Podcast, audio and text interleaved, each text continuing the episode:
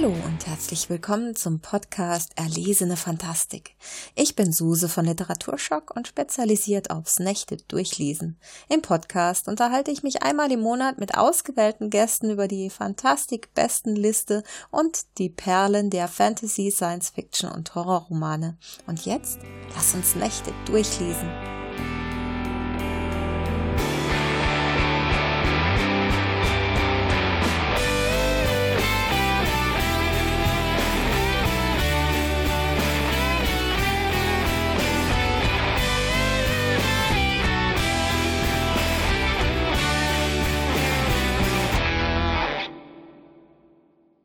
In der heutigen Folge unterhalte ich mich mit Diana Menschik darüber, wie es überhaupt erst zur Fantastik-Bestenliste kommen konnte.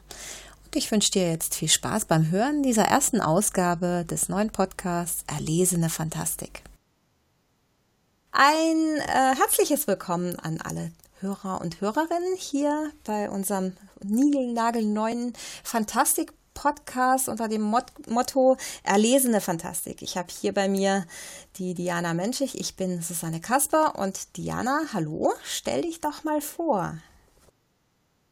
Ja, ähm, herzlich willkommen auch von mir. Ähm, meinen Namen hast du ja schon gesagt, Diana Menschig. Ich schreibe ähm, Fantastik und historische Romane ähm, ja, und bin natürlich neben der Autorinnentätigkeit auch äh, Gründungsmitglied und Vorstandsvorsitzende vom Fantastik Autorennetzwerk, das wir 2015 äh, mit insgesamt 15 Kolleginnen und Kollegen ähm, gegründet haben. Und ähm, PAN steht eben für deutschsprachige Fantastik, dafür das Ansehen ähm, unserer Bücher und auch äh, unserer Autorentätigkeiten und so weiter ähm, in Deutschland eben zu steigern. Und aktuell ähm, steht inzwischen für April 2018 das schon dritte Branchentreffen an, ähm, bei dem wir uns eben dann auch austauschen und ähm, uns, netz, äh, uns vernetzen und so weiter. PAN hat aktuell ungefähr 150 Mitglieder wovon äh, so circa 110 ähm, ordentliche Mitglieder sind. Das heißt, das sind Autorinnen und Autoren. Und die übrigen sind eben ähm, Leute, die der Sache verbunden sind, äh, Fördermitglieder, darunter eben Lektorinnen oder Lektoren, ähm, Verlage und äh, auch einfach Interessierte. Hm. Ich, ich wollte gerade fragen, wie viele äh, Mitglieder habt ihr denn jetzt mittlerweile? Aber 150, das ist schon eine schöne Steigerung eigentlich innerhalb von nicht ganz drei Jahren, oder? Äh, ja, zwei Jahre. Zwei Jahre sind wir ja jetzt. Also ähm, am 10. November, glaube ich, haben wir Zweijähriges. Und äh, wir sind mehr als zufrieden. Also wir sind gerade im ersten Jahr sind wir ähm, wirklich an den Rand unserer Kapazitäten gedrängt worden. Ähm, wir hatten also ähm, sehr viel, äh, ja, einfach Schwierigkeiten, das Ganze abzuarbeiten, weil wir von Mitgliedsanträgen und auch von, von Themen äh, schlicht und einfach überrollt worden sind. Ähm, wir hatten also eigentlich, als wir gegründet haben, fanden wir das realistisch, dass wir so im ersten Jahr 50 bis 70 Mitglieder sind. Und wir haben dann schon die 100 äh, nach einem Jahr geknackt. Und jetzt im Moment ist es halt ruhiger geworden und es ist genau perfekt, dass wir es abarbeiten können. Also wir haben so drei bis fünf Neuanträge pro Monat. Aber das ist ja auch interessant, also dass äh, äh, viele Mitglieder sich da anmelden, ist ja durchaus wünschenswert. Ich kann mir jetzt gerade gar nicht vorstellen, du meintest auch, ihr seid mit Themen überschüttet worden. Was muss man sich darunter vorstellen? ähm, ja, also erst einmal wurde natürlich ähm, unsere ähm, also unsere Tätigkeit hinterfragt, was ja auch gut und richtig ist. Äh, das heißt, wir mussten erstmal erklären, warum machen wir das, um eben das Ansehen der Fantastik in Deutschland zu stärken. Ähm, dann ähm, hast du vielleicht mitbekommen, war ja am Anfang äh, es so, dass wir keine Self-Publisher aufgenommen haben, schlicht und einfach, weil äh, die Gründungsmitglieder alle oder mit äh, überwiegender Mehrheit Verlagsautorinnen und Autoren waren. Also ähm, Carsten Steenbergen war darunter, der war der Einzige, der so ein bisschen Hybridautor ist. Das heißt, er hatte so ein bisschen Ahnung von Self-Publishing, aber hat halt auch gesagt, also ich kenne einfach zu wenig, äh, um jetzt sagen zu können, wen nehmen wir auf, wen nehmen wir nicht auf.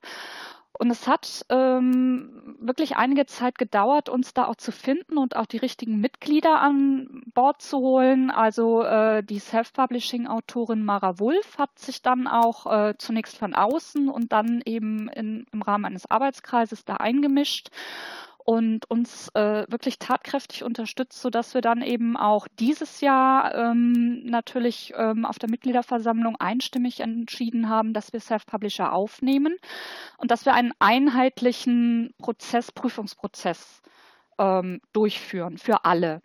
Und das macht jetzt eben ein Arbeitskreis von zwölf Leuten, der das eben dann auch äh, demokratisch diskutiert und abstimmt. Und ähm, das funktioniert bisher toi toi toi sehr gut.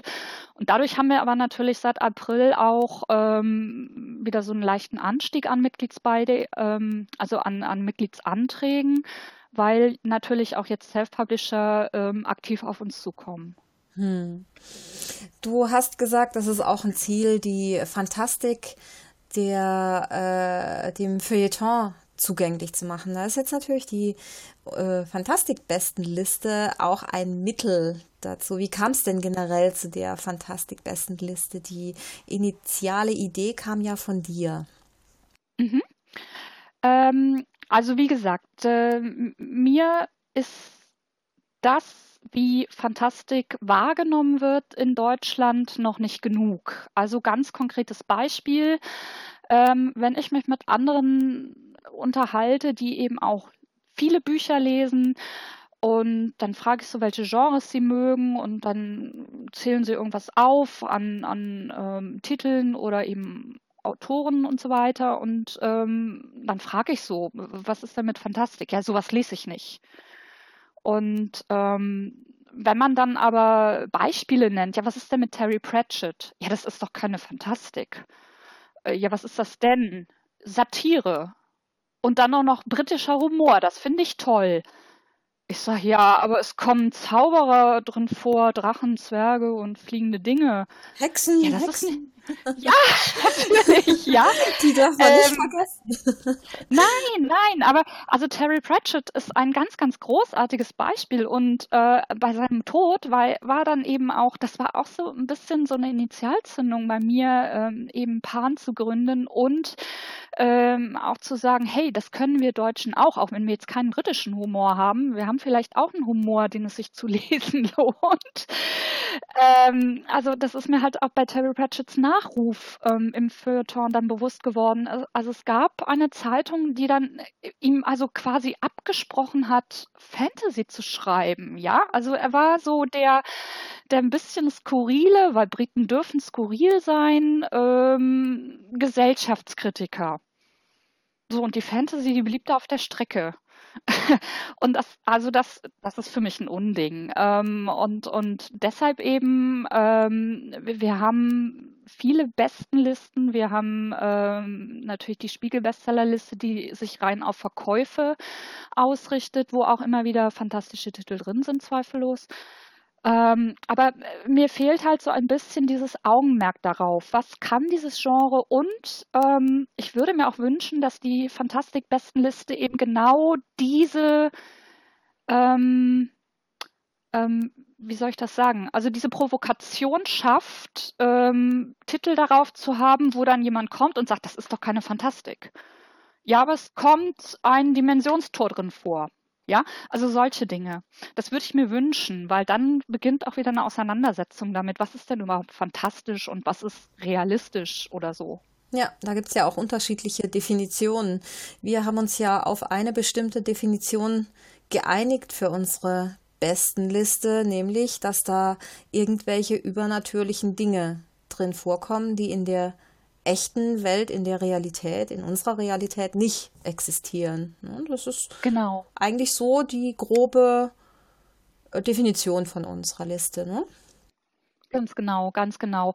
Und wichtig ist eben, ähm, und das macht Fantastik zu guter Fantastik, dass sie trotzdem realistisch bleibt. Also auch hier ähm, ist es für uns ja irgendwo ähm, selbstverständlich, aber für die Leser eben nicht, dass wir Fantastikautoren halt darauf achten müssen, dass alles in sich stimmig ist. Also die Welt braucht eine innere Logik. Und wenn einem Autor das gut ähm, gelingt, dann hat er auch einen guten Weltenbau gemacht. Und äh, wenn er das dann noch mit, mit schöner Sprache oder mit, mit ähm, anspruchsvollen Wortspielen, mit feinem Humor ähm, versetzt, dann, dann denke ich, dann haben wir auf jeden Fall gute Kandidaten, die dann auf der Liste sein sollten. Was, was mir persönlich auch noch äh, wichtig ist, dass die Bücher zeitlos sind, dass man die jetzt nicht nur heute lesen kann, sondern auch vielleicht in 50 Jahren noch und dass die noch genauso gelten für unsere Gesellschaft, für keine Ahnung, ne, ähm, dass man da irgendwas damit anfangen kann noch. Das ist mir jetzt zum Beispiel wichtig. Würdest du denn dann auch immer ähm, diesen, diesen moralisch-ethischen Anspruch ähm, darunter packen oder darf es auch naja, das ist ähm, das Beispiel Pratchett. Ne?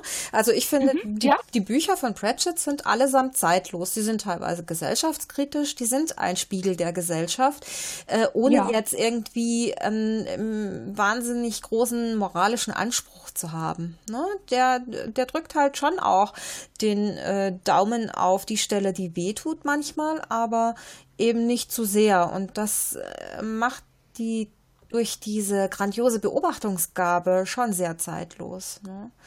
Das stimmt, ja. ja. Also so, so meine ich das. Ich glaube, der wird auch in 100 Jahren noch gelesen. Hoffe ich jedenfalls. Und er hat, er hat trotzdem einen sehr hohen Unterhaltungswert. Ja. Ähm, man muss es also äh, jetzt nicht auch jedes Mal ähm, mit einem schweren Thema oder eben mit der die Moral mit der Bratpfanne ins Gesicht. Das muss eben gar nicht sein. Das kann dann auch, wie bei Pratchett, dann eben ein kleiner Zauberer sein, der, der scheitert oder der im Kleinen sehr Großes vollbringt. Also auch das, ähm, glaube ich, ist, ist ein sehr gutes Beispiel, ja. ja. Wobei wir jetzt auf unserer ersten Liste, die zeitgleich mit dem Podcast auch erscheint heute, ähm, die, da, da steht jetzt nicht äh, irgendwie ein Buch drauf, das sonderlich humorvoll zu nennen ist, würde ich mal behaupten. Also es sind schon auch mit feinem Humor vielleicht, aber jetzt nicht so eher Satire wie Terry Pratchett.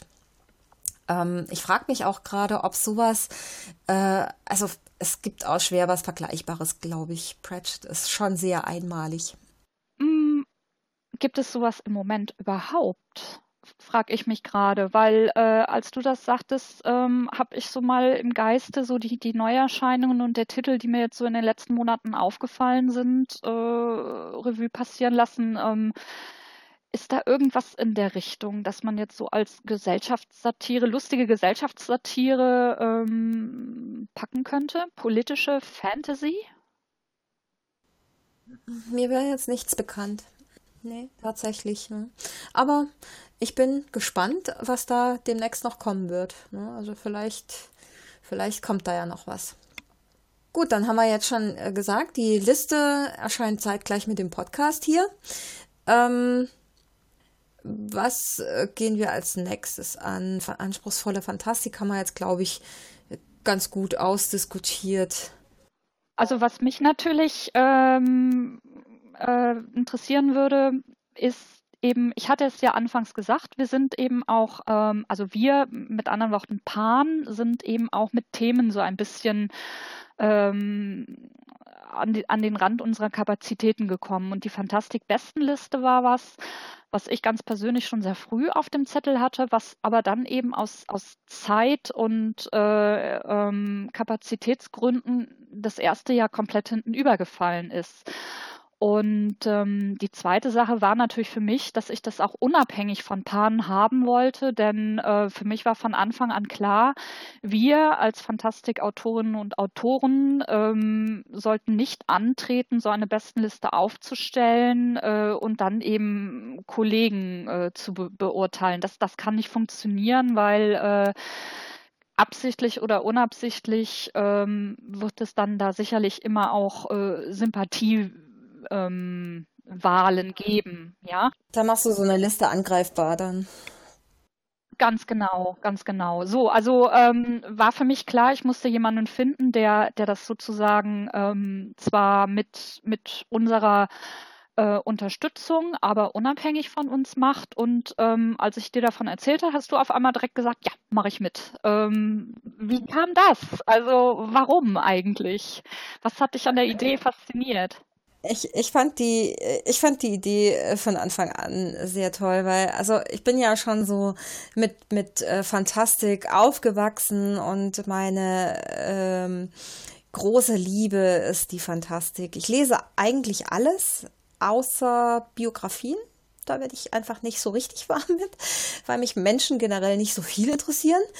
Ähm, aber ansonsten ähm, die Fantastik. Äh, früher meinten viele Leute ja, meine Webseite Literaturschock, da sei sowieso nur Fantastik und Fantasy zu finden. Und äh, das hat sich jetzt mittlerweile ein bisschen verschoben, aber mein Herz schlägt da trotzdem noch dafür.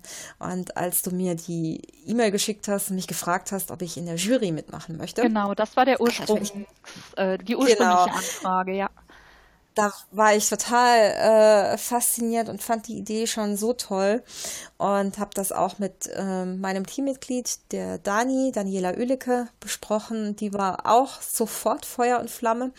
Und ähm, wir hatten dann kurz mit dir ja Rücksprache gehalten, dass wir auch schon mal so ein bisschen bei den Verlagen vorfühlen können.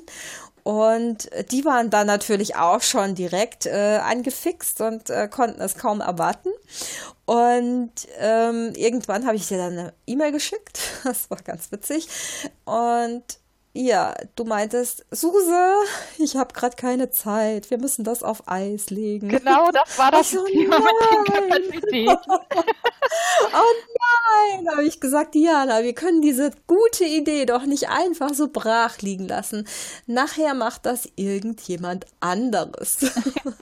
und und äh, da ich ja sowieso generell eh viel zu wenig zu tun habe, so. äh, dachte ich, dachte ich, ach komm, das machen wir jetzt einfach hier. Und äh, dann habe ich das ein bisschen äh, in Absprache mit dir ja dankenswerterweise übernehmen dürfen und äh, mache das ja jetzt auch äh, hauptverantwortlich. Vor allem, weil ich halt auch nicht wollte, dass diese Idee zu lange brach liegt, weil sie einfach so ja, fantastisch ist. Ja, ne? ja.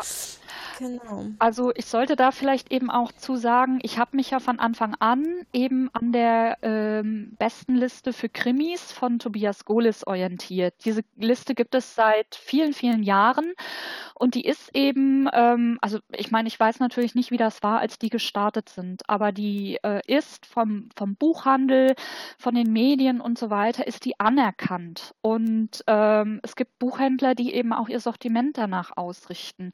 Wenn wir das für die Fantastik-Bestenliste schaffen und wenn wir es dadurch eben auch schaffen, mehr Fantastik in den Buchhandlungen zum Beispiel sichtbar zu machen oder auf Webseiten sichtbar zu machen, dann haben wir schon einen ersten Erfolg. Ähm, das ist genau das, eben dieses äh, äh, überhaupt zu zeigen, Fantastik ist da, Fantastik kann was und eben auch im zweiten Schritt, Fantastik ist viel mehr, als ihr glaubt und hat eine unendliche Variabilität. Ähm, du hast eben was ganz Wichtiges gesagt, ähm, was ich eben mir ähm, von vornherein bei der Auswahl der Jury überlegt hatte, nämlich ich lese eigentlich fast alles. Ähm, das war eine der Grundvoraussetzungen, ähm, nach denen ich die Leute angesprochen habe. Weil ähm, Fantastik-Bestenliste heißt ja eben, dass es ähm, wirklich von Science Fiction über High Fantasy, über Steampunk oder magischem Realismus, ähm, über äh, ähm, Horror alles abdecken muss. Und ähm, das wird natürlich noch eine, eine Schwierigkeit oder eine Herausforderung, ähm, weil natürlich die, die Frage stellt sich für mich und da bin ich froh, dass ich das an die Jury weitergeben kann. Wie kann ich denn einen guten Horrorroman mit einem Science-Fiction-Roman überhaupt gleichsetzen? Oder ist es überhaupt zulässig, beides auf eine Liste zu packen? Ähm, ich bin ehrlich, ich könnte diese Frage nicht beantworten, aber das ist ja auch nicht mein Job. Mhm, ja, stimmt. Wobei ich finde, äh, wenn ich mir unsere Liste so anschaue, dann ist die schon sehr, sehr toll geworden. Also da sind wirklich ein paar richtige Leckerbissen äh, dabei, um genau zu sagen, zehn Stück. Und ähm, die sind trotz allem sehr unterschiedlich. Ne? Wir haben jetzt zwar kein Horror ja. dabei, wir haben aber äh, fantastische Realistik, wir haben Fantasy, wir haben äh, Science Fiction da drin. Und ähm, es ist eine tolle Mischung, finde ich. Wobei, wenn du sagst, wir haben keinen Horror dabei, also wir haben natürlich bei Skagat schon ähm, so ein, ein, eine äh, äh, Gothic Dark Dark, Dark Fantasy Welt. Ne? Also das ist schon sehr, sehr düster. Aber es ja, also Horror nicht, aber ähm, es geht in die Richtung. Aha. Okay, ja, das äh, ist tatsächlich das Buch, was ich noch nicht gelesen habe. Deswegen kann ich da nur wenig dazu sagen. Schön, aber das freut mich natürlich. Ähm, ich freue mich auch, da ich auch sehr gerne Horror lese, freue ich mich natürlich da auf die kommenden Nominierungen. Und soweit ich weiß, haben wir mit Paul Eduard auch einen Horrorfan, der äh, uns da sicher so ein paar Leckerbissen auch noch präsentieren wird. Genau, äh, lass uns doch mal über die Jury äh, reden, wenn wir schon dabei sind. Genau. Die Jury haben wir ja auch unter bestimmten Gesichtspunkten ausgesucht, nicht nur äh, über ihre Lesegewohnheiten. Richtig. Also ähm, ich hatte am Anfang mir überlegt, dass es eben Leute sein sollen, die alles, grundsätzlich alles lesen, also die, die jetzt nicht bei bestimmten ähm, Subgenres sagen, also das und das lese ich nicht, ähm, und dann habe ich natürlich ähm, auch angefangen zu gucken, ähm, wenn Sie zum Beispiel eben Blogger sind, äh, welche Reichweite haben Sie? Ähm, da war es mir eben auch wichtig, ähm, also es gibt sicherlich ganz, ganz tolle, engagierte, gut gemachte kleine Blogs, aber wenn die nur fünf Leute lesen, ist eben genau dieser, dieses Kriterium der Sichtbarkeit nicht erfüllt. Und ähm, das war also so der zweite Aspekt, der wichtig war, dass eben eine gewisse Reichweite gewährleistet sein sollte. Die dritte Sache eben, die nur so halb gelungen ist, ist, dass ich auch sehr, sehr gerne ähm, Journalisten aus den ähm, Zeitungsmedien dabei gehabt hätte, also schon durchaus das klassische Feuilleton und das ist mir nicht so recht gelungen. Ähm, also da gab es wenig Resonanz, beziehungsweise ähm, die Leute, die durchaus interessiert waren, ähm, die mussten es dann eben leider auch aus Zeitgründen ähm, ähm, ablehnen. Ähm, also wir hatten einen Interessenten, der dann aber eben gesagt hat, ich, ich kann es halt mit der Arbeit hier bei der Zeitung auch nicht vereinigen. Ich kriege das gar nicht unter. Und die Jury hast du dann aber auch teilweise übernommen. Also ich glaube, ich hatte drei, vier Leute. Die Teilzeithelden, die waren sehr, sehr schnell schon dabei und das ähm, Magazin Mephisto ähm, Max Link, äh, der hatte auch schon sehr schnell Ja gesagt. Ähm, und aber dann hast du die Suche nach den Juroren übernommen, ja. ne? Christ Christine Lötscher war noch von dir. Äh, Richtig. Die kan kanntest du auch. Und, ähm, genau, die ist von der Gesellschaft für Fantastikforschung und hat eben auch schon sehr, also sie hat eine sehr gute Reputation in der Schweiz mhm. und hat da unter anderem eben auch so in so Fernsehsendungen und so weiter ähm, ja, Literaturkritik äh, gemacht. Genau, und äh, Claudia Seibel von der Fantastischen Bibliothek in Wetzlar war auch noch über dich äh, reingekommen. Und ich glaube, der Rest äh, war dann tatsächlich von mir, die Vorschläge. Philipp Aschermann von Bookwalk. Und, ach nee, äh, stimmt nicht. Äh, äh, Stefan und äh, Jeanette äh, Czernohubi von der Online-Redaktion Jeanettes Welt war auch noch von dir. Ja, äh, äh, Janets Meinung, sorry. Janets genau, Meinung. genau. Das war allerdings mehr oder weniger eine, eine sozusagen eine Zufallsbegegnung. Ähm, also äh, Stefan ist auf der Leipziger Buchmesse ähm, zu unserer Autorenlaunch gekommen, hatte sich da vorgestellt. Äh, er schreibt wohl auch selber Kurzgeschichten und ähm, dadurch, also sind wir halt einfach ins Gespräch gekommen und als ich dann eben hörte, dass er ähm, mit seiner Frau zusammen eben dieses ähm, äh, Rezensionsportal betreibt, ähm, war ich natürlich auch sofort dann Feuer und Flamme. Und ähm, auch hier, wie gesagt, also er hatte die Mediendaten sofort parat. Äh, die haben also auch über 10.000 Zugriffe und so weiter oder sogar noch mehr.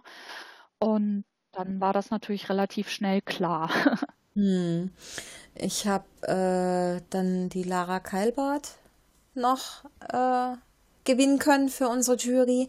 Sie ist auch eine Autorin und Journalistin, schreibt unter anderem für das Portal Femgeeks. Mm. Ja, über Stefan Mesch freue ich mich natürlich, der Journalist, ja. an dem wir beide ja. so ein bisschen rumgegraben haben, bis der dann überzeugt genau. war. aber, aber Stefan ist ja der absolute Listenfan. Insofern genau war das das Hauptargument, glaube ich. Und äh, er liebt ja auch Fantastik und äh, da konnten wir, glaube ich, offene Türen einrennen. Die ja, Teilzeithelden ja. hattest du schon gesagt. Paul Eduard, Eduard Rück äh, war auch noch dein Vorschlag. Das ist ein Buchhändler. Richtig. Ähm, auch das war, äh, er war erst sozusagen in letzter Minute noch dazu gekommen, ne? weil wir wollten beide sehr, sehr gerne einen Buchhändler dabei oder eine Buchhändlerin dabei haben, die eben sehr fantastikaffin sind. Ähm, und wir kannten aber beide ähm, da jetzt niemanden persönlich, ähm, oder? Also ich nicht. Also äh, ich kenne schon ein paar Buchhändlerinnen und Buchhändler, allerdings äh, nicht welche, die jetzt gezielt Fantastik lesen. Genau. Ja, das meine ich. Das meine ich. Also äh, auch hier meinen Lieblingsbuchhändler, ähm, der, der liest halt auch sehr, sehr querbeet, aber hat keinen Schwerpunkt auf Fantastik. So, und äh, ja, also Paul Eduard ist mir vor ein paar Jahren in der Buchhandlung äh, in Trier eben sozusagen über den Weg gelaufen und da haben wir uns also auch ganz, ganz ausführlich unterhalten. Und was mir eben damals in der Abteilung auffiel, war, dass er dort auch sehr viel Kleinverlage präsentiert hat. Also ähm, ein unglaublich breites und ungewöhnliches ähm, Spektrum an Fantastik. Und äh, das, das fiel mir irgendwann so im letzten Moment ein. Und dann das Lustige war, ähm, ich wusste seinen Namen ja nicht. Und ähm, ich wusste, dass er bei Facebook nur unter einem Lies äh, äh, unterwegs ist. Und dann habe ich die Meiersche in Trier dann halt angeschrieben, so von wegen, ja, ihr Buchhändler. Ähm, und der Chef hat es dann aber auch sofort weitergeleitet. Und so kam dann eins zum anderen, ja. Das ist ja cool. Ja, apropos Facebook, die äh, Sarah Schindler, die Journalistin, die habe ich darüber auch gefunden. Da habe ich nämlich kurzerhand mal auf der Facebook-Seite von Literaturschock so einen kleinen Aufruf gestartet am Anfang. Wer hätte denn Lust, bei einem großen Projekt äh, mitzumachen? Äh, es sind Journalisten und Journalistinnen gesucht, die sich da äh, auf ein arbeitsintensives äh, Projekt stürzen wollen. Mehr habe ich da damals auch gar nicht verraten und äh, es haben sich auch nicht so viele gemeldet, aber die Sarah die war ganz interessiert und dann hat sie mir ihre Webseite geschickt und das hat dann sehr gut gepasst. Genau. Den Jürgen Seibold von Hysterika kenne ich schon länger, mit dem habe ich schon einige Aktionen äh, gemacht. Der hat auch einen tollen Podcast und ist auch ein ganz großer Fantastik-Fan. Ja, und last but not least, die Annabel Stehl von Stehlblüten. Das ist auch äh, eine Bloggerin, die deren Herz für die Fantastik schlägt. Genau. Ich finde, also unsere Jury, wir haben ja natürlich auch so ein bisschen äh, den Blick darauf äh, gewendet, dass die äh, Geschlechtermischung ausgewogen ist.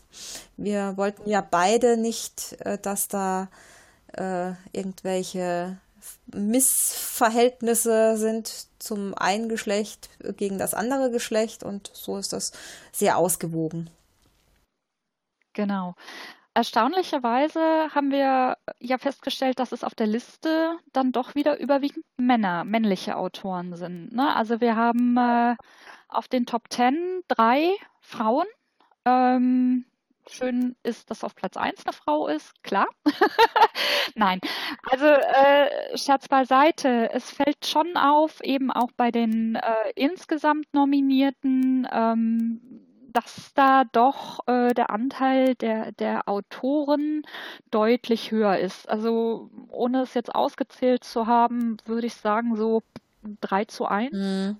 Äh, vielleicht können wir einfach mal kurz erklären, wie die Liste überhaupt zustande kommt, ähm, ja. wie wir da vorgehen.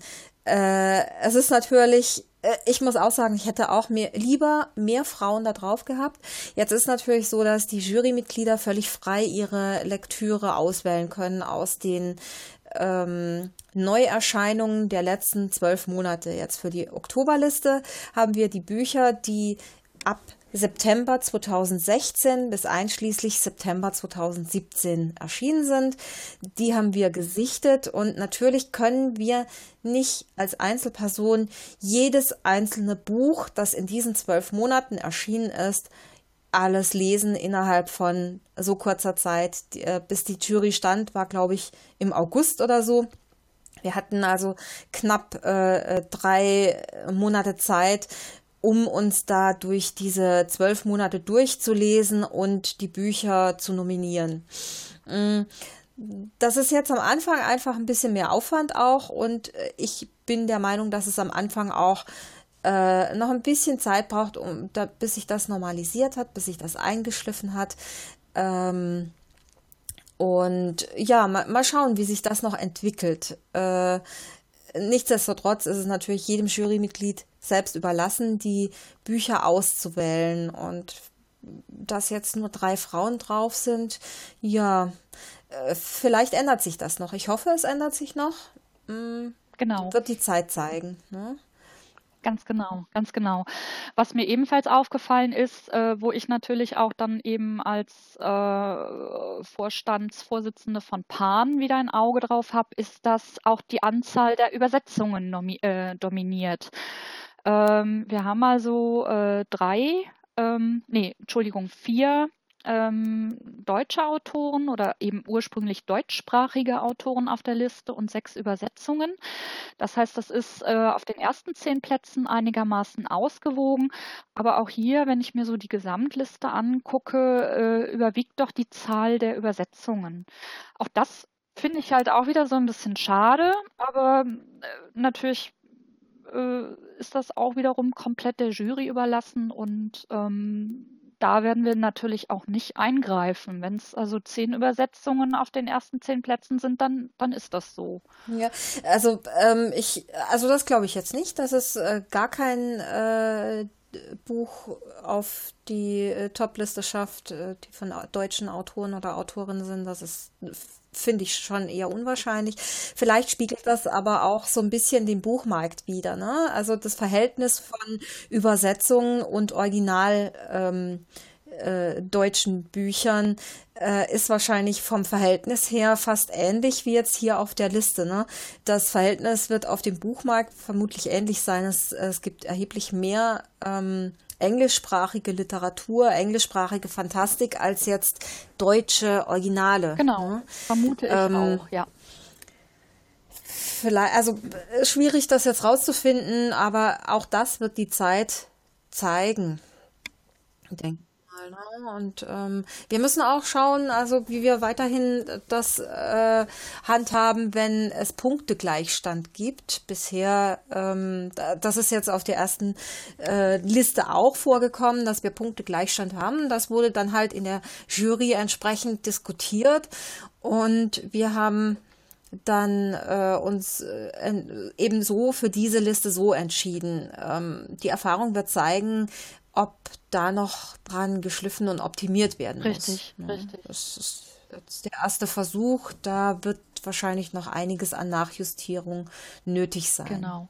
Ne? aber trotzdem finde ich die, die Liste an sich, wir haben eine sehr ausgewogene Liste von, von den äh, Büchern her. Ich finde alle zehn Bücher total spannend. Ich habe nicht alle gelesen, aber äh, ansonsten, also mich, mich sprechen wirklich alle an. Die da die Jury vorgeschlagen hat. Ne?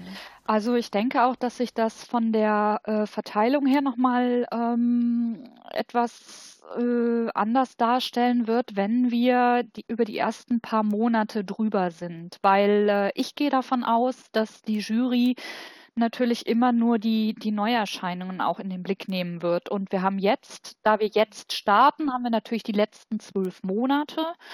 Aber ähm, wenn das Ganze jetzt erstmal mehrere Monate voranschreitet, dann kommt ja immer nur ähm, ein Monat an Neuerscheinungen hinzu. Also wir mussten ja jetzt im Grunde zwölf Monate abdecken und ähm, das wird aber im Laufe der Zeit weniger, weil wir ja immer nur einen neuen Monat haben. Eben, ja. Deswegen bin ich auch ganz glücklich, dass jetzt auf dem ersten Platz das Buch von äh, Crosscult, äh, das Buch Lagune, Nendi Oka, Okorafor, sorry, dass ich den Namen nicht aussprechen kann, ähm, dass das jetzt auf dem ersten Platz ist. Äh, das habe ich tatsächlich selbst auch gelesen und ich finde das so fantastisch.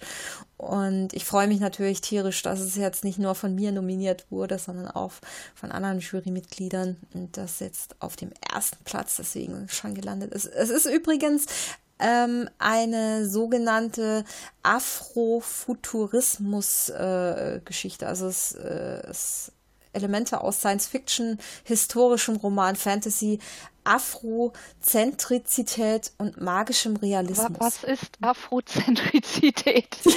das habe ich noch nie gehört. ich habe das jetzt auch gerade nur abgelesen, aber ich finde es so großartig. Nee, das ist ähm, afrikanische Fantastik halt, wahrscheinlich. Äh, du musst es, du musst es selbst lesen. Ja.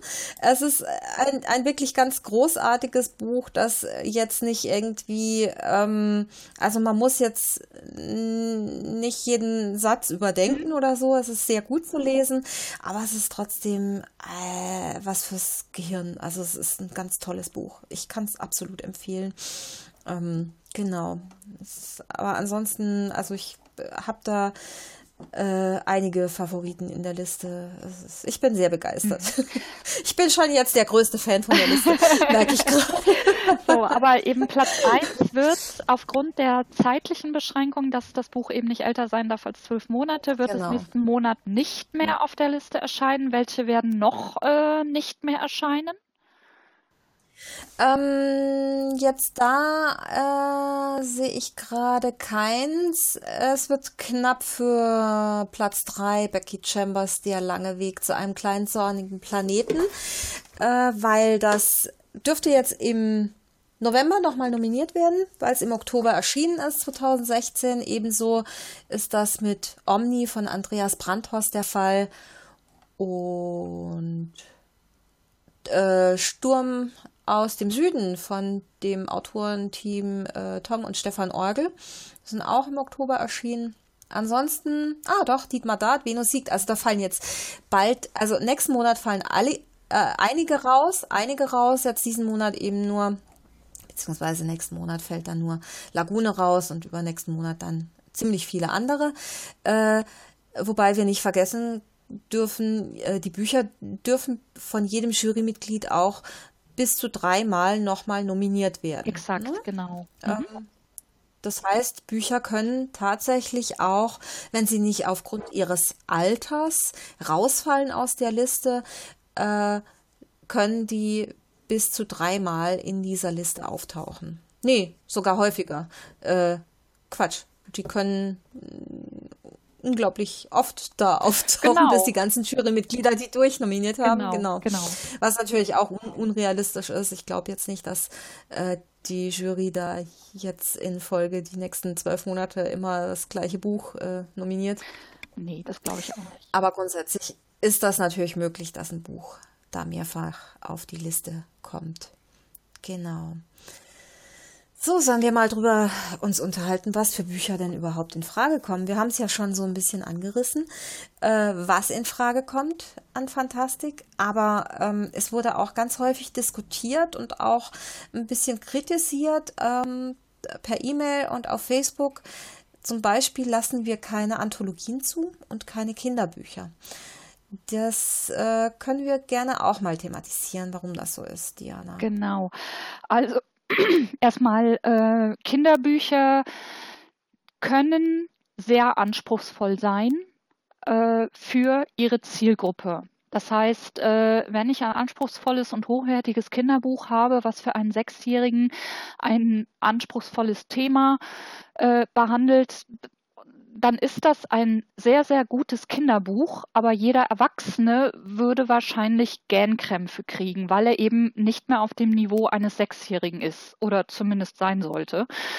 Ähm, das heißt, die Bücher sollen für die Zielgruppe Erwachsene anspruchsvoll sein. Ähm, ich halte es für absolut legitim, dass man äh, eben anspruchsvolle und gute Kinderliteratur nicht mit Erwachsenenbüchern vergleichen kann. Also zumindest mir ginge es so, ich bin ganz ehrlich, ich möchte keine Bücher für, für Sechsjährige lesen. Möchte ich nicht.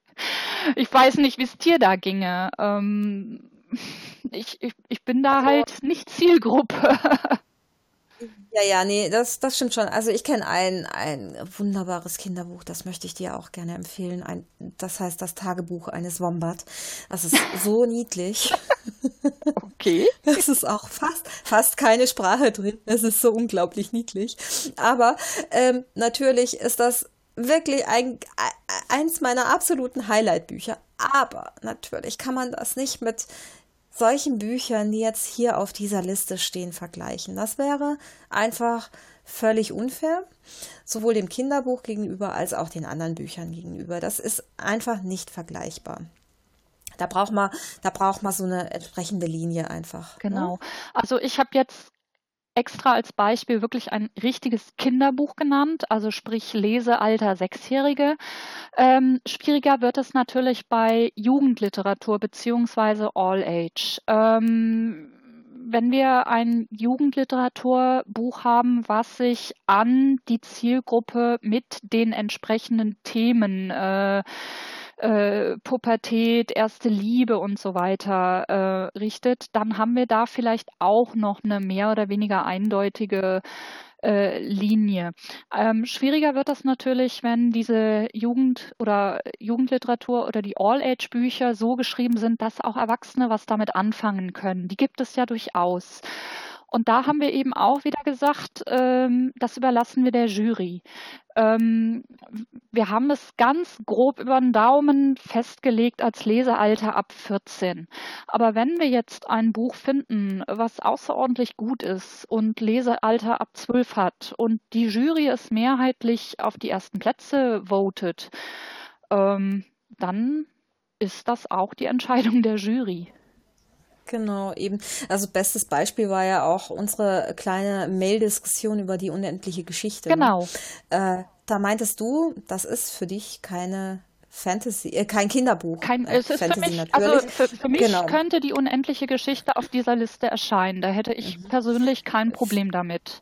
Äh, weil für mich ja auch, aber für mich ist das ein absolutes Jugendbuch. Also äh, ich habe das als Kind gelesen, als ich keine Ahnung elf war oder so und habe mich da unter der Decke verkrochen mit meinem Pausenbrot und ja, so ganz klassisch wie Bastian damals auf dem Dachboden. Und äh, für mich, ich habe das als Kind erlebt, für mich ist das absolut ein Kinderbuch. Ne? Mm, aber ich sehe das trotzdem natürlich auch.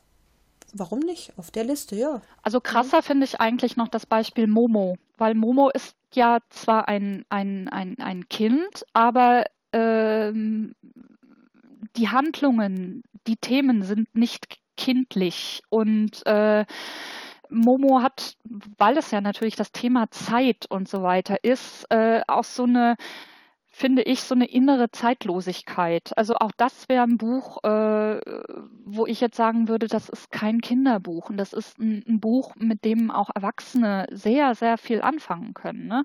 Das ist also was, äh, da würde ich mich niemals gegen wehren, wenn das auf der Liste erschienen würde. Es ist natürlich leider zu alt, ähm, aber das sind ist halt für mich auch so ein, so ein All-Time-Favorite, muss ich schon sagen. Also beide Bücher. Soll ich mich mal outen? Du hast Momo nie gelesen. Aber wir kriegen da bestimmt jetzt einen Shitstorm. Ich habe weder den Film gesehen noch jemals das Buch gelesen. Dann musst du das noch lesen. Dann musst du Momo noch lesen. Aber du wirst, du wirst wirklich deine Freude daran haben. Und ähm, ich weiß, also, ich weiß, es wird mir gefallen. Ja. Ich denke, es, es hat auch, auch was du eben ähm, für Terry Pratchett postuliert hast, auch Momo hat eben eine, äh, wie gesagt, auch eine thematische Zeitlosigkeit. Und vielleicht ist es sogar aktueller denn je äh, weil es geht eben ja darum, dass uns äh, diese, diese grauen Herren die Zeit stehlen. Und äh, wer kennt sie nicht, ne? Die Zeit, zeitstehlenden äh, Dinge. Ganz vorneweg das Internet. Äh, ach, kein Internet-Bashing hier. ich, ich, ich liebe das Internet. aber, aber sag mal, Diana, warum keine ja. Anthologien? Ähm, Anthologien, wenn sie erstmal von verschiedenen Autoren sind, haben natürlich auch eine unterschiedliche Qualität. Ähm, also es gibt Anthologien, ähm, also zumindest sagen wir so, ich kenne kein Gegenbeispiel. Äh, wenn ich also Anthologien lese, da sind äh, 10 bis 20 Kurzgeschichten drin und äh, mir gefallen grundsätzlich nicht alle. Und ähm, ich, ich, also ich habe dann immer ein paar Geschichten, die finde ich sehr gut, manche finde ich mittel und andere finde ich eben dann auch vielleicht sogar unterirdisch. So, und äh, das ist bis jetzt bei jeder Anthologie, die ich kenne, so, selbst wenn sie von einem und demselben Autor ist. Also auch da gibt es qualitative Unterschiede. Kurzgeschichten sind was ganz Großartiges. Sie sind, wenn sie gut gemacht sind, ähm, eine große Kunst ähm, die ich finde, die auch einige Kollegen ähm, extrem gut beherrschen. Ähm, auch das, wenn ich das kurz bemerken darf, war übrigens ein, ein Thema, ähm, was wir auf der Mitgliederversammlung geändert haben. Wir konnten also vorher bei Pan keine reinen Kurzgeschichtenautoren aufnehmen. Das tun wir jetzt weil wir eben gesagt haben, Kurzgeschichten sind auch gerade für unser, äh, unser Genre etwas ganz Besonderes und etwas sehr Wichtiges. Trotzdem sind sie eben, äh, also eine einzelne Kurzgeschichte mit einem Roman zu vergleichen, halte ich für sehr, sehr schwierig, weil er sich eben ganz anders entwickeln muss. Bin jetzt kein Literaturwissenschaftler, also der würde wahrscheinlich äh, das auch äh, von der Struktur her gut erklären können. Das kann ich leider nicht. Ähm, und dann eben aber auch eine Ansammlung von Kurzgeschichten mit einem Roman zu vergleichen, ich, ich finde, das kann immer nur schlecht für die Anthologie äh, ausgehen und unfair werden. Das, ähm, ja, ich, ich, das denke ich halt auch. Das Problem ist ja auch, dass eine Kurzgeschichte, es ist genauso wie mit Lyrik, äh, es funktioniert einfach ganz anders. Es ist genau. ein anderer Aufbau, es ist eine andere, ein anderes Tempo. Ähm, wie will man sowas dann ordentlich in, in einen Vergleich stellen? Ne? Äh, irgendeinen Verlierer gibt's da dann immer und das finde ich dann schade. Also da wäre meiner Meinung nach eher eine eigene Bestenliste geeigneter. Ne? Also genau, wer sich genau. da berufen fühlt, machen. genau. Mich würde mal interessieren, äh, hast du denn irgendwie unter den PAN-Mitgliedern oder generell in deinem Netzwerk so äh, ein bisschen dich umgehört, wie die Resonanz ist auf unsere Idee?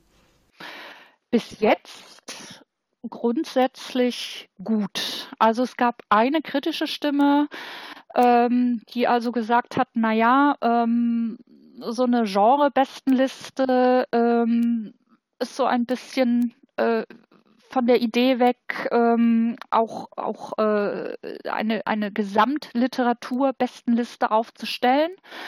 Ähm, indem man sich also im Genre bewegt, ähm, würde man eben ähm, den Blick aus den Augen verlieren, dass, dass die Einteilung in Genres ähm, eigentlich gar nicht so klug ist. Ich kann das nachvollziehen. Ähm, also ich, ich bin halt auch jemand, ähm, ich, ich fände es schöner, wenn es keine Genres gibt, gäbe.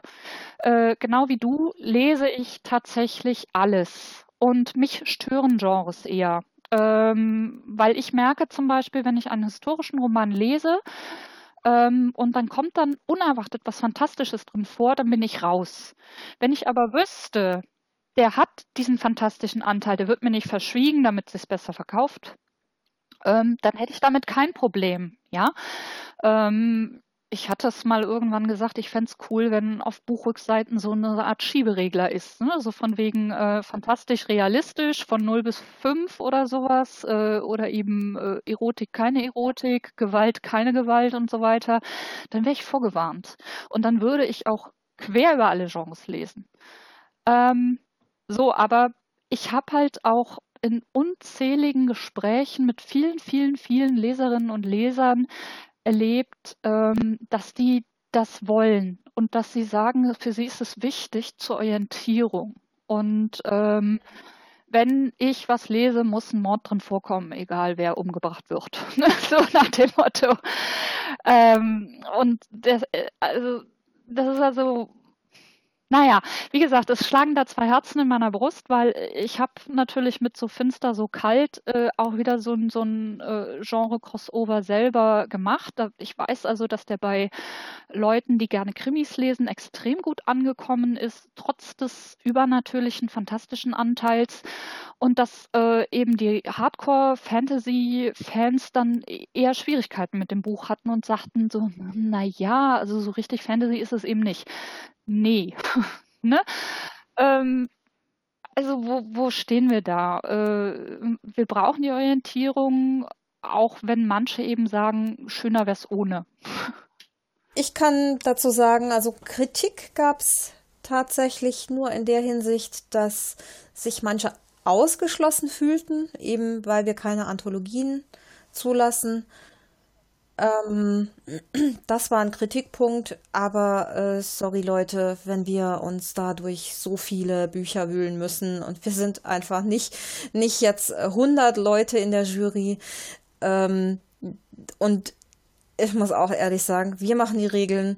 Äh, wenn das jemandem nicht passt, wie die Regel, äh, wie, wie die Listen aufgestellt werden, dann es steht ja auch jedem frei, eine eigene Liste zu machen, eine eigene Jury aufzubauen und sich eigene Regeln zu machen. Ne? Das ist ja alles äh, nicht jetzt so ein Ding da drum. Ne? Genau. Ähm, vielleicht dazu ganz kurz, hattest du ja auch noch äh, diese tolle Idee mit der ähm, E-Mail, also jury at fantastischebestenliste.de kann ja wirklich jede und jeder auf Vorschläge machen. Äh, und wir bekommen da Vorschläge drüber, weil es wurde ja auch schon, ähm, also uns selber auch aufgefallen, es wurde angemerkt, wir haben keine Self-Publisher auf der Liste, ähm, also auf den Top 10. Ähm, auf der Gesamtliste ist durchaus ein Werk zumindest bei. Äh, der Fährmann von Christopher Golden ist, meine ich, Self-Publishing. und es ist grundsätzlich hier nichts ausgeschlossen. Aber auch hier wiederum werden wir der Jury keine Vorschriften machen, dass in den Top Ten ein Self-Publishing-Titel zu sein hat oder nicht oder wie auch immer. Ne, das äh, fände ich auch unangemessen. Ja, was mir jetzt persönlich an der Liste auch nicht ganz so gut gefällt, ist, dass wir einen ähm, starkes Gewicht äh, auf einen Verlag haben, nämlich Fischer Thor. Äh, zugegeben, die Bücher sind toll von Fischer Thor Verlag.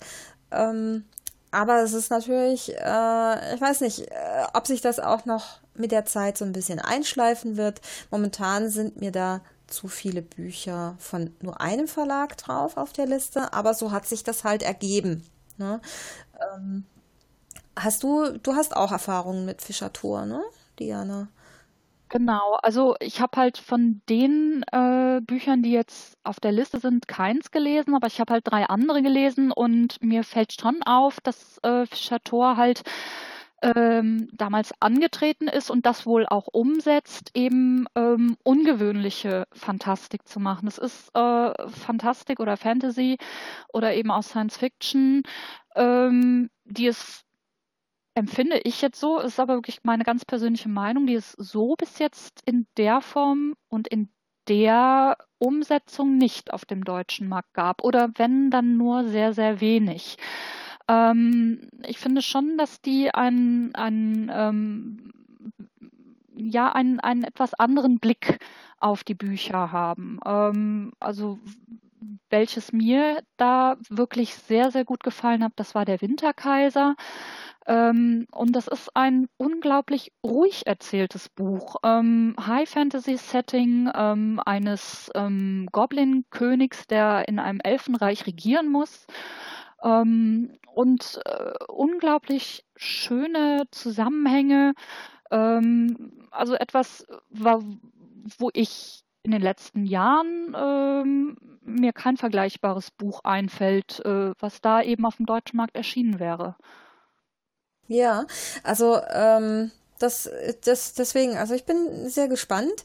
Es gibt ja, wobei ich das Gefühl habe, dass die Fantastik in den letzten Jahren, gerade die deutsche Fantastik, auch in den letzten, ach, keine Ahnung, fünf Jahren wahnsinnig zugelegt hat an Komplexität, an Niveau auch und also generell auch international. Früher äh, zu meinen Alltime favorites gehören zum Beispiel David Eddings. Aber die Belgariad-Saga würde ich niemals als besonders anspruchsvoll bezeichnen. Ne? Die würde ich, das ist halt so lustige Popcorn-Fantasy, die liest du dann, die inhalierst du und dann hast du die wahrscheinlich ähm, nach ein paar Wochen schon wieder vergessen. Also da bleibt nichts nachklingen, obwohl ich die total gerne gelesen habe. Aber auf so einer Liste sehe ich das jetzt zum Beispiel nicht, was ja auch überhaupt kein Werturteil ist. Ein Buch, was nicht auf dieser Liste landet, ist ja trotzdem kein schlechtes Buch. Ne? Das möchte ich. Nein, auf, kann auf ganz hervorragend Fall. unterhalten genau. auch. Genau. Das ist ja. mir ganz, ganz ja. besonders wichtig, dass es ähm, kein Werturteil ist für ein Buch, da jetzt nicht auf dieser Liste zu landen wir können eben letzten Endes auch immer nur zehn Bücher nominieren. Also äh, auch hier wiederum, die Gesamtnominierungsliste hat 38 Plätze. Das heißt, äh, auch 38 Bücher hat die Jury berücksichtigt und Punkte verteilt. Also das, ähm, da die, sollte man halt auch. Die Doppelungen sind da schon rausgefiltert aus dieser Liste. Also es waren insgesamt natürlich mehr, aber äh, manche Bücher wurden dann natürlich doppelt auch genannt. Die sind da schon rausgefiltert. Und nein, diese Komplettliste wird nicht veröffentlicht. genau, genau. Genau. Ein bisschen spannend muss es bleiben. Genau, es ist, äh, also ich halte es für sehr wahrscheinlich, dass aus dieser Komplettliste dem, im nächsten Monat dann oder im übernächsten einige nach oben rutschen werden. Äh, schon alleine deshalb, weil da aus der aktuellen Liste auch welche verschwinden. Ja, genau. Richtig. Aber eine spannende Sache wird das auf jeden Fall. Ja, äh, ansonsten die Resonanz. Äh, ich habe jetzt die Verlagsseite sehr stark mitbekommen. Mm, die sind überwiegend begeistert, die Verlage. Äh, da habe ich also offene Türen, glaube ich, eingerannt, als ich da das kommuniziert habe, dass es jetzt dann demnächst diese Bestenliste gibt und die dann mal vorgewarnt, mm, dass äh, da dann irgendwie was kommen wird. Genau. Aber ansonsten, was mir trotzdem natürlich wichtig ist zu erwähnen, wir sind, auch wenn jetzt hier das Gewicht äh, auf Richtung einen Verlag ausschlägt auf der ersten Liste, ähm, sind wir trotzdem verlagsunabhängig. Ähm, das hat sich einfach so ergeben. Ich bin ziemlich sicher, dass sich das in der nächsten Zeit relativieren wird. Ja. Denke ich auch, ja. Genau. Ja, und ansonsten freuen wir uns natürlich immer über Vorschläge. Haut rein, wir kriegen die E-Mails. Und äh, wenn, wenn euch, also ihr müsst nicht nur eure eigenen Bücher vorschlagen, liebe Autorinnen und Autoren, ähm, auch Leser und Leserinnen dürfen Lieblingsbücher vorschlagen. Wichtig ist für die nächste Liste, dass es dann ab Oktober 2016 erschienen ist. Genau, aber auch von Herzen gern, ähm, gerade Kleinverlage. Wir kennen nicht jeden Kleinverlag. Also äh, wir, wir haben, glaube ich, dank Pan und unseren äh, vielen Autorinnen und Autoren schon ein, einen ganz guten Überblick äh, und kennen viele Kleinverlage. Aber wenn jemand anspruchsvolle Fantastik veröffentlicht. Ähm, sehr gerne einfach die Links auf die Webseite und ähm, wir fordern dann die Rezension, also wir, ich nicht. also die Jury fordert die Rezensionsexemplare an und ähm, ja, dann oder, oder wir, wir kaufen uns auch Bücher. Ne? Also es ist jetzt nicht so, dass wir uns da quer durchlesen mit Rezensionsexemplar, sondern wir, wir kaufen natürlich auch Bücher. Es ist nicht so, dass wir uns da durchschnorren jetzt nur wegen der Liste.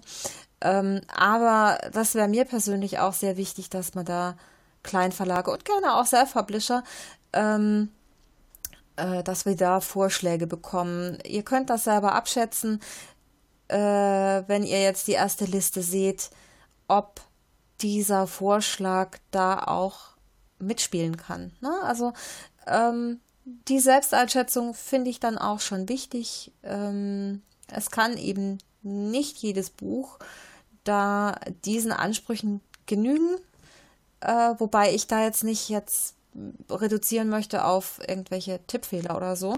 Aber ähm, es sollte inhaltlich passen, es sollte keine 0815-Story sein und es sollte auch sprachlich dann vielleicht entsprechend schön gestaltet sein. Keine Ahnung. Also man kann, man kann das, glaube ich, aus der ersten Liste jetzt schon so ein bisschen erkennen, was wir suchen.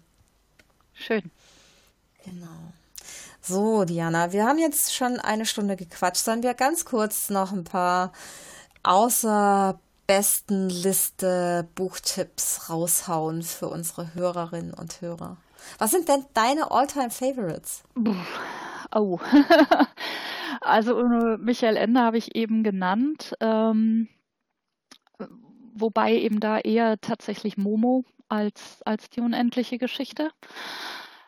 Ansonsten sehr, sehr schwierig, weil wie gesagt, ich lese ja sehr viel und ähm, mein liebstes Fantastikbuch der letzten Jahre war Ready Player One von Ernest Klein. Aber es ist halt auch ein Buch, was sehr, sehr stark den Nerd anspricht. Ähm, also es ähm, werden Referenzen an die, die Spiel- und Fantasy-Kultur der der 90er äh, Jahre gemacht, ähm, von denen ich gefühlt vielleicht 20 Prozent verstanden habe. Und trotzdem hat mich dieses Buch wahnsinnig fasziniert. Und äh, eins, wo ich eben sage, dass ähm, da hätte ich auch richtig Lust, das nochmal zu lesen. Und ähm, ja. Das steht hier auch noch. Muss ja, auch noch rein damit. ich habe es wohl im Original gelesen, also auf Englisch und nicht in der Übersetzung. Ich ähm, habe, äh, wir haben ja auch auf Facebook eine Gruppe zu unserer Fantastik-Bestenliste, die sich Erlesene Fantastik nennt. Da könnt ihr alle natürlich auch Mitglied werden und da unterhalten wir uns generell nicht nur über die Bestenliste, sondern generell über Bücher, die dem fantastischen Genre ähm, angehören. Und da habe ich neulich auch eine Frage gestellt, äh, was denn die Lieblinge sind von den Leuten. Und da habe ich meine äh, besten Liste genannt. Und äh, witzigerweise sind das mehrheitlich Frauen und alles ältere Fantasy. Das ist äh, zum einen, ich nenne mal die Männer zuerst. Das ist äh, der bereits genannte David Eddings mit der Belgariad-Saga. Das ist so einfach so witzig. Und ich weiß aber nicht mal, ob mir das heutzutage noch gefallen würde. Wahrscheinlich nicht. Deswegen lese ich es lieber nicht. Genauso geht es mir auch mit, mit äh, Terry Goodkind, Das Schwert der Wahrheit. Oh, mhm, habe ich bis zum sechsten oder siebten gelesen und dann Naked Empire fand ich fand ich ganz gruselig. Ab da ja, ich habe ich habe tatsächlich auch ja, ich habe tatsächlich auch aufgehört. Die ersten Bände fand ich einfach grandios. Mein absoluter Lieblingsautor ist Ted Williams. Der ist der rangiert mit Terry Pratchett gleich auf tatsächlich. Ähm, da muss ich sagen, ich äh, liebe diese unglaubliche Langeweile der ersten 200 Seiten von Ostenart, als Simon, der Küchenjunge, durch diese unterirdischen Gänge wandelt. Ach, es ist einfach so großartig, diese Langeweile in dem Buch. Aber danach wird's besser. Ich liebe die, die, äh, das hat auch bestimmt 4000 Seiten oder so, diese Tetralogie. Keine Ahnung. Äh, dann natürlich Terry Pratchett. Allen voran alles Sense mit Tod. Großartig. Und äh, auch die, die Hexen. Ich bin ja absoluter Fan von Nanny Ock. Ja, und ähm, äh, äh, Art kennst du auch, oder? Ja, ja, sicher, sicher. Also wo du gerade die ganzen High-Fantasy-Dinge ähm, erwähnst, ähm, hätte ich fast äh, Robin Hobb und die Live-Ship-Saga äh, oh, vergessen. Ja, also ja. ganz ja, toll. Ja, ja, ich, ich, mag auch Fitz den Weitseher, das, das ist ja gerade äh, auch wieder neu erschienen, ähm, konnte auch witzigerweise hier auf dem deutschen Markt nie so richtig landen. Aber äh, die, die Live-Chips, die finde ich tatsächlich noch äh, um Längen, Längen, Längen, Längen besser. Äh, wobei auch wiederum, ich habe sie im Original gelesen und äh, ehrlich, ich wüsste auch nicht so richtig, wie man das vernünftig übersetzt. Also Lebensschiffe oder, oder so finde ich halt schon sehr, sehr komisch. Ähm, aber ich glaube, die heißen aber so. Ja, ja, die heißen so und äh, also, aber der, also turnt mich total ab der Begriff. Also, ähm, also auch hier äh, grandiose Langeweile am Anfang, äh, wo ein Pirat über eine Insel läuft und man versteht überhaupt nicht, was er tut und wie sich das dann so nach und nach entfaltet, äh, finde ich ganz toll. Ich habe das als Hörbuch gehört. Das ist jetzt erst vor kurzem rausgekommen bei Audible und äh, ungekürzt und ich fand das so grandios. Äh, also unglaublich toll, die, die Serie. Und ich fand, ja, am Anfang muss man sich tatsächlich ein bisschen einhören, aber ich fand es jetzt nicht so mega langweilig am Anfang. Wer also, war denn in dem Buch dein Liebling? Also in, den, in der Trilogie. Mein Liebling. Ähm, ich bin so schlecht mit Namen, aber die, die, die älteste Tochter halt, ne? Und der, der Priesterjunge. Ah, okay. Ja, mein absoluter Liebling war Paragon. Das ist das Schiff. Das böse Schiff. Ja, natürlich. Der ist, ah, der ist aber natürlich außer Konkurrenz. Der ist grandios. Ja, ich liebe eben, ihn. Ich liebe eben. ihn absolut. Ja, das stimmt. Absolut. Das ist, äh, der ist der Grumpy, dieses Grumpy Schiff. Genau, genau. Und so. Muss, muss man kennen. Muss ja, ja. ja. Ken, kennst, du, kennst du die Schattengilde von Lynn Fleveling? Nein. Oh, ganz gro großartig, großartig. Das ist äh, ähm, eine ganz, ganz wunderbare Trilogie. Ich weiß gar nicht, ob es die noch ähm, neu gibt. Ähm, das ist auch absolut tolle Fantasy um zwei äh, Männer, die auch, ähm, also das ist auch homo homoerotische Fantasy, aber nicht jetzt so mit dem Fokus Erotik. Die haben halt eine Beziehung und es ist eine unglaublich tolle, tiefe, berührende Geschichte mit den dreien. Und das sind auch wirklich alle drei Bände sehr, sehr gut. Mhm. Okay. Kann man, kann man sich mal. Dann, äh, was ich auch toll fand, ähm, die, das Schwert der Schatten von äh, J.V. Jones. Das wurde aber leider nicht komplett übersetzt. Ich bin ja eine, eine äh, nicht die Originalleserin, leider. Das dauert mir alles viel zu lange und das, deswegen habe ich die Serie nie zu Ende gelesen, aber dafür würde ich tatsächlich dann auch mal die englischen Bände ähm, mir zulegen und lesen. Die sind toll. Genau. Ja. Hast du noch Tipps? Nee, ich glaube, das war es jetzt wirklich. Das reicht doch, oder? Hast du, ja, absolut. Hast du sonst noch was zu sagen zur besten Liste? Also ich bin super gespannt. Ähm, ich habe mit dem ersten Platz und äh, Lagune schon ein, ein Buch, was ich unbedingt lesen muss, glaube ich. Also fühlt sich so, fühl, fühlt sich so an. Und ähm, ich bin wirklich sehr gespannt, wie sich das alles entwickelt und, und freue mich aber drauf. Also ja. Das Cover ist auch so großartig, oder? Ja, ist, also das, das, macht halt richtig das was her. Hammer. Ja. ja. Ähm, wie geht's jetzt weiter?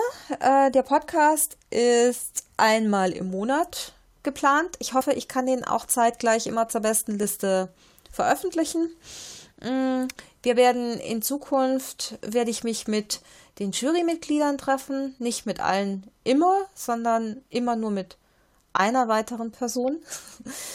und wir werden dann so ein bisschen allgemein über unsere Bücher reden, die wir gelesen haben und allgemein über Fantastik. Und ja, ich bin mir auch noch nicht so ganz sicher, was da die Inhalte so konkret sein werden. Die Fantastik-Bestenliste wird natürlich so ein roter Faden sein, der sich da immer durchzieht.